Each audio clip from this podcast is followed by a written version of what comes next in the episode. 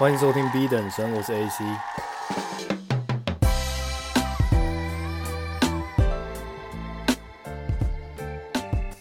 上礼拜我去上课的时候，隔壁的吉尔吉斯人跟我打招呼，他每次看到我都会很热情跟我击拳。那我每次都会想要跟他抢位置，因为我喜欢坐第一排，那我都会提早到。不过那一天我们是同一个时间到，然后我们就聊了一下天。那他看上去就是很典型、很 macho 的那种民族性。他们的国家在中亚，所以五官上看起来有点像是西方人，但是他们气质上又有一点蒙古人的感觉。那他真的是，你可以想象上课会看 kickboxing 自由搏击，然后看到很激动那种人。他那时候跟我讲说，What's your plan after graduation？问我说，你未来的规划是什么？毕业之后你会感到焦虑吗？然后就很泰然自若的跟他讲说，Not at all，完全不会。然后他就笑了一下，点了一下头，然后看着我说，Top G，Top G。然后我就笑了一下，想说 OK，因为我本来就知道 Top G 是什么意思，但是我本来的概念就停留在 Top G 是那种事业成功、吸引到很多异性的那种男人。不过我后来回家就有特别去查了一下，因为我觉得这段对话很好笑，所以 Urban Dictionary 上有给 Top G 一个定义：Top G is an individual that is capable in all realms, a term created by a former chess grandmaster Emery Tate. When you are Top G, you are simply dangerous at everything. 就基本上 Top G 就是顶级黑帮的意思。在 涉及每个领域都可以做到很顶尖，别人看到你就会像是看到黑帮一样畏惧。那这个词其实是由 Emery Tate 所创造的。Emery Tate 是世界上最顶尖的西洋棋手之一，他同时也是二十一世纪最具有争议性的网红 Andrew Tate 的父亲。所以你可以想象，Top G 其实就是用来形容像 Andrew Tate 这样的人。他其实就是他的代称，但是后来也衍生成那种身材魁梧、打扮得体、具备身份地位的男性。通常这样子的人在网络社群媒体的文化里面是比较具有侵略性跟争议性的。如果这样子的人出现在 Reels 或是 TikTok 的一些影片、视频里面，你会发现他们讲的话会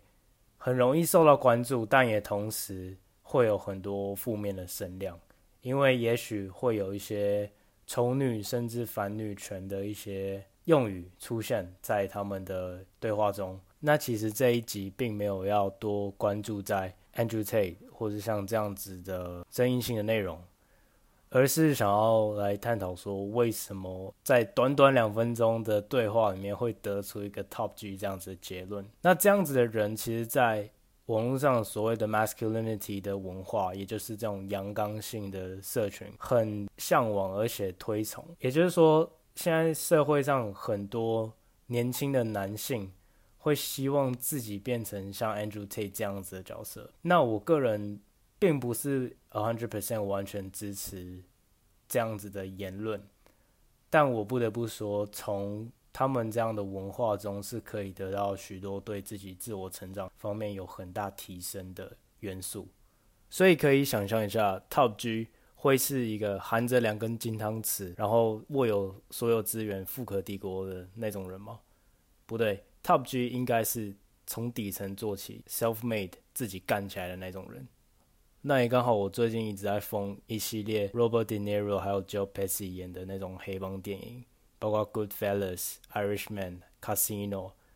只要是那种意大利的黑手党相关的电影，我都很有兴趣。那你会发现，他们移民到美国之后，除非你是很典型的那种黑帮世家，要不你就是要从底层做起，然后干尽了所有肮脏事。你要足够狠心的那种企图心，一层一层的慢慢爬到最顶阶。那如果你刚好的有很纯的意大利血脉，你就会被认可成为家族的一份子。那这样子的电影的话，其实潜移默化会影响一个人的思维模式嘛。那我并不是推崇犯罪的任何形式，而是当你在一个这样子恶劣的环境下，你要怎么去把自己打理得好，与此同时有足够的上进心跟侵略性吧。所以我在跟他聊天的过程中，剖析一下我当初跟他讲说，为什么我不在乎毕不毕业这件事情，是因为学习跟职场中间的界限早就已经不见了。也就是说，学习对我来说的定义是一辈子的事，并不是打开书本在黑板前面看着老师讲话，这个叫做学习。我自己回家念书。也可以是学习，我自己回家进修技能也可以是学习，我自己跟多数的有质量的人对谈也是一种学习。那再来，工作的界限越来越模糊，也就是说，多数的人其实是爸爸妈妈养到大学，甚至不知道干嘛，上了硕士，然后还是不知道干嘛，可能去做一个朝九晚五的工作之类的。但是我从合法可以工作年纪就已经开始打工了。那我在中学时期，任何你想象得到的苦差事我都干过了。我曾经去废弃铁工厂清过废弃物，也去餐饮业端过一整天的盘子，甚至收银打杂、行政业务，到现在质量比较高的一些接案型的工作，家教、教练，各种形式的工作其实都有做过。所以我觉得也蛮感谢家里的文化，是从很久以前让我对于金钱认知就已经不一样了。钱并不是长在树上的，它是必须用汗、用血、用泪去换来的。那也跟我高中出国念书、当足球员的时候的那种抗压性培养有关吧。在欧洲足球的生态，你要生存，作为一个亚洲球员来讲，确实是不简单。你可以想象一下，别人的身材天生上就是比你大个一点五倍。所以它宽度也比你宽，高度也比你高，轻轻把你撞一下，你就像一只蚂蚁一样飞出去。所以你要在这样子的体格条件下去赢别人，你就是要在球技上付出更大的努力嘛。那你要怎么样在又是别人的主场，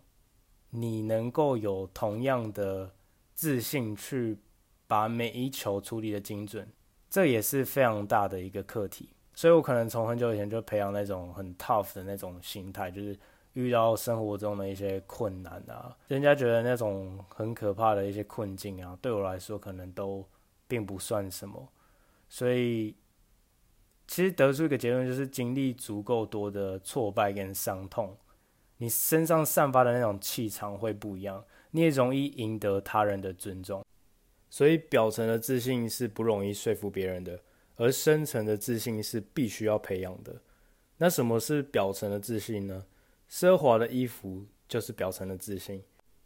如果你的自信来源仰赖于那些大 logo、那些奢侈品，那当你把衣服脱掉，这时候你还有自信吗？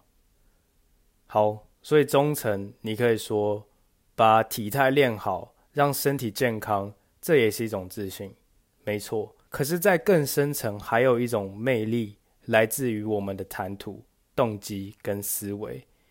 也就是，当今天有一个人的价值观足够强烈，以至于他的所作所为、言行举止能够贴应他的价值观，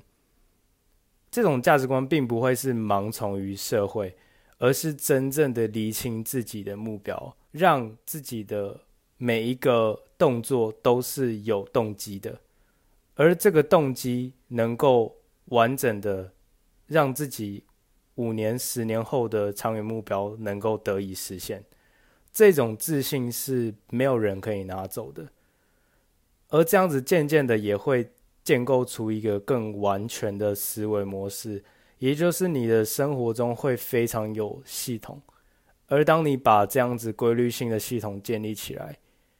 这样子的自信是最全然而且无法被替代的，所以今天这一集节目会想要来聊 Top G 这件事情，就是希望在听我们节目的人，你能够真正的去厘清自己生活的目标，然后找到自己活下去每天的一个动机跟意义。钱财毕竟是身外之物。并不是说钱不重要，我们活在资本主义社会，金钱是必要的，我们还是要好好搞钱。但是更重要的是，我们逻辑上应该不是先有了钱，而它造就我们自信，而是先有了自信，这个社会慢慢的会去验证你的这份自信所带来的价值。也祝福所有听我们节目的男性听众，成为有深层魅力的 Top G。而所有女性听众能够找到又大又粗的 Top G，那这期节目就聊到这边，我们下次见，拜。